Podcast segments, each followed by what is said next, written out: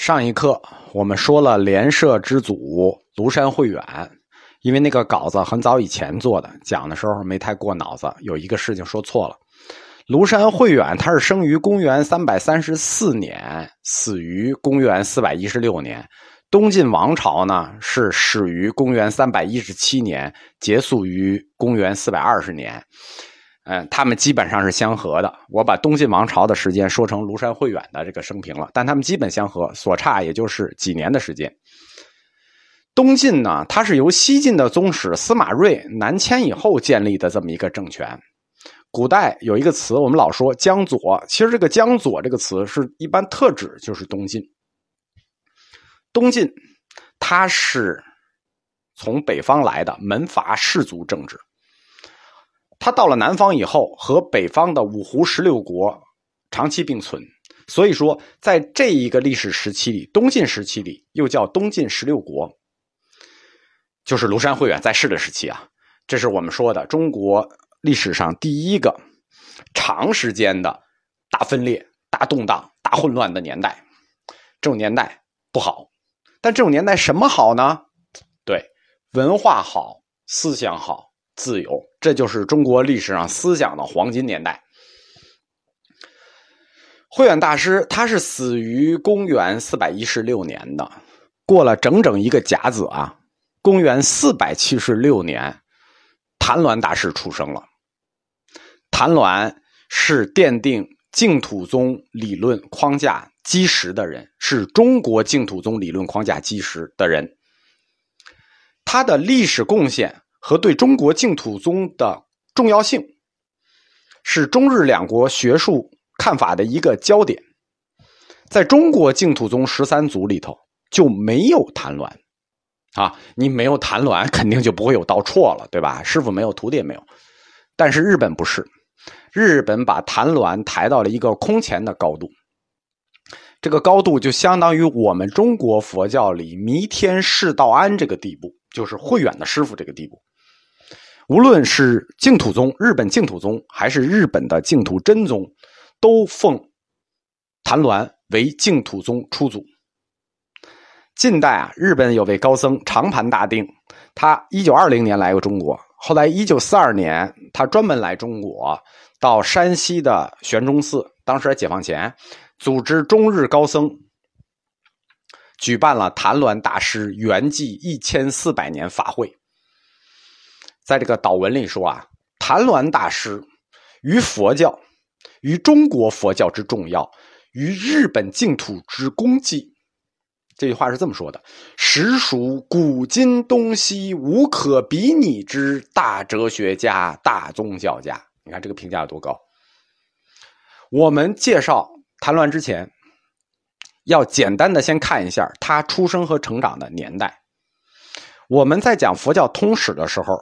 一再提到一个用大佛学史观看佛学问题和看佛学人物的观念，什么样的历史背景就会造就什么样的文化思潮，也会产生什么样的宗教信仰。就像我们课里常说：“天下一乱，般若就兴。”净土思潮在这个时候已经进入中国几百年了。几百年啊，都默默无闻的酝酿，是什么样的历史背景，忽然让他在这一刻，在东晋的时候开花结果了呢？用历史学家的话来说，就是历史已经走到了这一天。慧远死，就是东晋王，他所在的这边就是江左，就是中国南方。此时，此时就是从会员以后。中国南方连续出现了四个政权，这个学过中学历史都知道，宋齐梁陈，对吧？公元四百二十年，刘裕建宋，史称刘宋。五十年以后，萧道成灭宋建齐。又三十年，萧衍灭齐建梁，这个萧衍就是那个著名的和尚皇帝。然后又五十年，陈霸先灭梁建陈。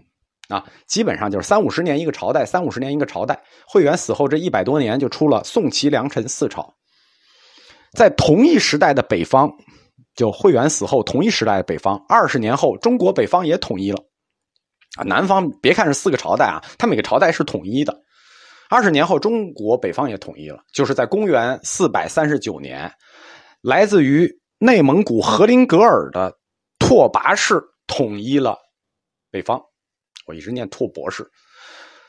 拓跋氏他是鲜卑族，他最早呢在黑龙江和嫩江流域，后来他迁到了内蒙古，迁到了内蒙古包头附近的托克托，就是今天的托克托。古代这个地儿叫云中郡，他迁到了云中。后来又迁到了呼和浩特附近的和林格尔，他这个拓跋氏这个姓啊很霸气，但是呢，他这个姓来路不详，有有很多说法。有人说他姓李，是李氏后代改的；有人说他就是回族，是回族的一支。啊，总之啊，就因为他的这个这一支北方这一支的姓都很很独特，所以现代穿越剧的姓基本都取自于。当时的北朝，比如什么拓跋氏啊、宇文氏啊、高阳氏啊，都都是这儿来的。后来兴起的隋朝和唐朝，其实都是当时北朝的贵族。比如唐朝的唐，这就是拓跋氏那个“拓”字的古音，唐就是取的拓跋氏的“拓”字，他是北朝贵族。在历史上呢，北朝要比南朝稳定。因为南朝三五十年换一个，三五十年换一个，但是北朝比较稳定。他从公元四百三十九年一直整整一百年的时间，一直到五百三十九年，就五百三十四年，他都是一个朝代，就是魏，所以史称北魏。正是因为这一百年的稍微稳定，使当时南北两朝，北朝的实力要强于南朝。因为中国老百姓啊，大家了解，你就是这样，你给他个三五十年的安定。他肯定能伟大复兴。中国老百姓都是什么人，对吧？你看，改革开放才四十周年，怎么样？复兴了吧？南朝基本上是三十年一个，五十年一个，基本上就是两代传就完蛋。所以他肯定是不如北朝。但是北朝的后期分裂的就非常快了，大概就是在公元五百三十四年，北方的魏分裂成了东西两部分，东魏和西魏。东魏是以洛阳为中心的，西魏是以西安为中心的。当时还都是拓跋氏做老大。像拓跋氏这种部落贵族政权的王朝啊，它容易出现什么呢？容易出现部落军事头领篡政，因为它是一个部落一个部落，会出现军事头领篡政。公元五百三十年，北魏历史上最有名的英明神武的北魏孝文帝袁弘。挂了，他的孙子孝庄帝诛杀了当时最强大的一个军事贵族尔朱荣。那尔朱荣的弟弟反手就杀了孝庄帝，然后立了宗室元公，然后部将又杀了元公，又把尔朱荣的弟弟也杀了，立了元修。元修一看高欢这么强暴，这么残暴啊，这不能待了，就从洛阳跑了，投奔到西安，就投奔到关中的另一军事头领宇文泰。自此。北方的魏正式分裂，各自拥戴。高欢这边拥戴的就是东魏孝敬帝，宇文泰那边拥立的就是西魏恭帝。这样大概十年左右的时间，两位总监到 CEO 还是不满意，干脆干掉皇上，自己做董事长。公元五百五十年，高阳取代了东魏，在洛阳改元北齐。五百五十七年，宇文觉取代了西魏，在西安建立了北周。啊，这就是东魏、西魏就分别被齐和周替代。后来的隋朝其实就是北周的军事贵族。那大家看出来这一百多年中国南北两朝的情况了吧？就是一片乱杀，天下无英雄，能者居之。而且北朝尤甚，为什么呀？因为北朝是什么人？鲜卑族啊，对吧？什么羯族啊、羌族啊、少数民族啊。少数民族的特点就是不是生产就会抢劫，对吧？尤其是北魏孝文帝之前，因为孝文帝之前就不发展农业啊，就主要就以抢。那时候比较苦的省份就是山西，为什么呢？因为都城在山西。北魏孝文帝之前，皇上就在山西。自古蒙古军事力量入主中原，只有两条路，一条路。张家口，一条路大同，就是你要不然从张家口打进来，你要不然从大同打进来。这条路在历史上叫宣大线，就是宣化大同战线。宣化线，宣化大同线，那就是专门防蒙古军事力量的。他们一来就从这两个地方来。这个宣化其实就是张家口现在的一个区。这个在明朝的时候呢，驻守这个地方呢，宣大总兵那是明朝五大总兵之首，相当于国防部长。这一次。拓跋氏杀入中原，走的就是山西大同县，所以他一来出来就在山西，就在大同，所以山西老百姓是比较苦的。不幸的是，谭乱大师也生活在山西，而且那个大同石窟就在那儿嘛。直到北魏孝文帝的时候，才迁到洛阳，改祸害河南了，所以洛阳也有石窟。哎，中国那个南北朝时期啊，北朝爱干什么事儿呢？爱凿石窟，南朝爱盖庙。你想。大同这附近啊，就这么小的地方，对吧？你又得凿石窟，要人力吧？你又被抢，对吧？然后山西那个地方大家清楚啊，土地贫瘠又旱，对吧？不长粮食，全长一些什么什么什么什么小米啊，就这些东西，就日子是真心的苦。北魏孝文帝在位的时候，那恰是谭鸾大师小的时候，那连续几年山西历史上都是大旱。就本来那个地方已经很旱了，但是在公元四百八十七年那年，是史书上有记载的，山西叫极旱，旱的简直就不行了。中国古代是这样，一有大旱，它马上就会有蝗灾，嗯，那这这那完蛋了嘛。所以说，谭鸾大师的一生，就我们介绍了这整个一大段，是为了说明什么样的历史背景造就了大师什么样的人生。谭鸾大师的一生就是在这么一个历史背景下面活着的，那真是苦啊！就他谭鸾大师活的这个历史痛苦朝代啊，在中国整个历史朝代里，痛苦那都是排名 top ten 的，那相当相当相当惨呐。就是在他谭鸾在世的这段时间，史书有记载的山西民变、本地民变就高达百次。你想他这个这样的时代，造就了大师什么样的人生经历？造就了大师什么样的灵魂？这也导向了他为什么走向净土，这都是有原因的。这就叫大佛学史观。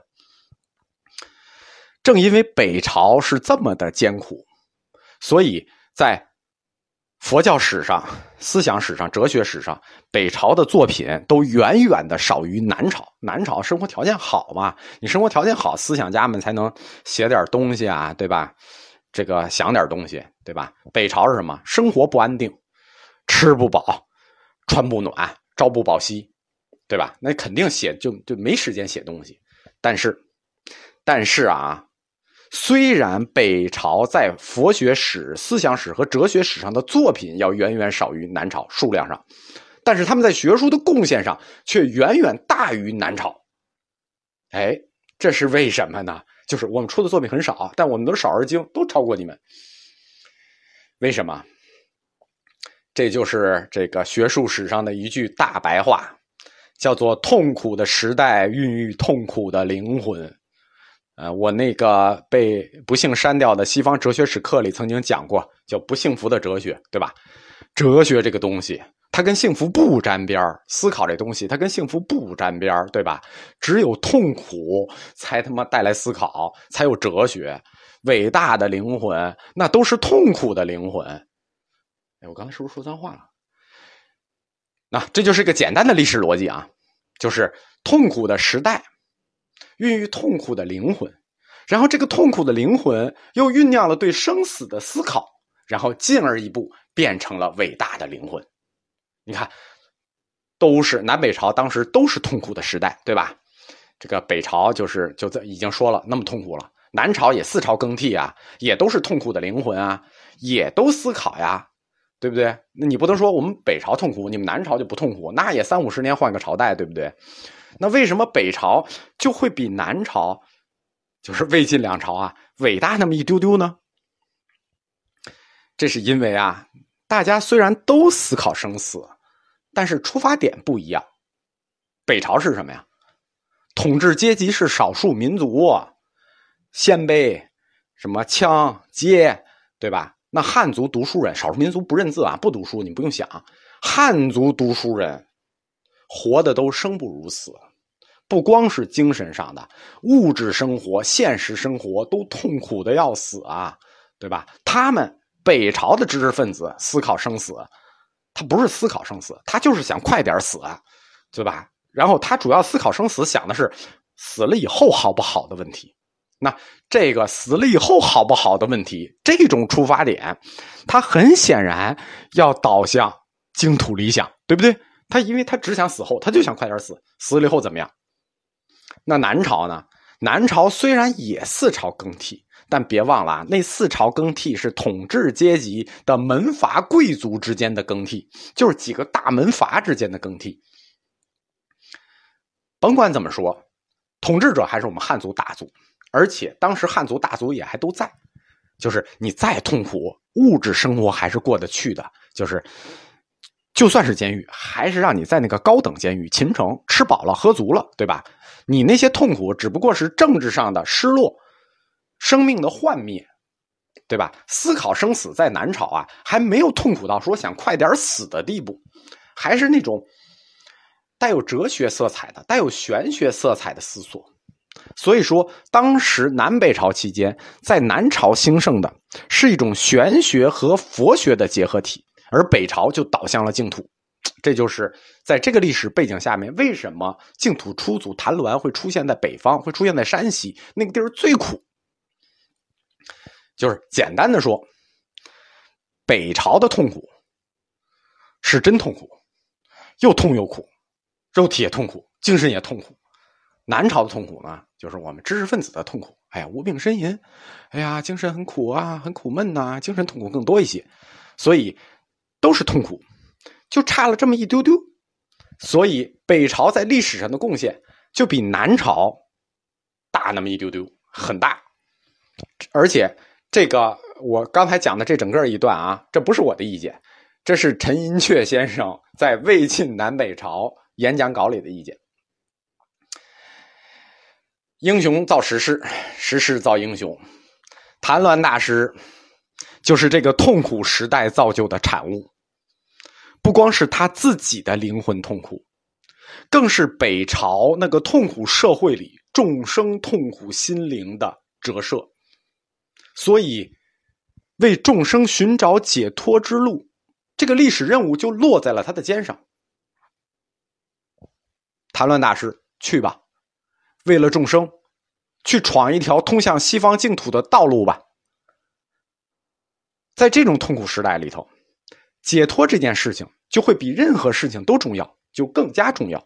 因此，在南北朝时期，中国佛道两教都空前兴旺。南朝四百八十寺，多少楼台烟雨中，这个我们知道，对吧？南南朝这有有诗人留下诗，北朝我们就不知道，北朝诗人少啊，对吧？但是北朝实际更夸张，为什么？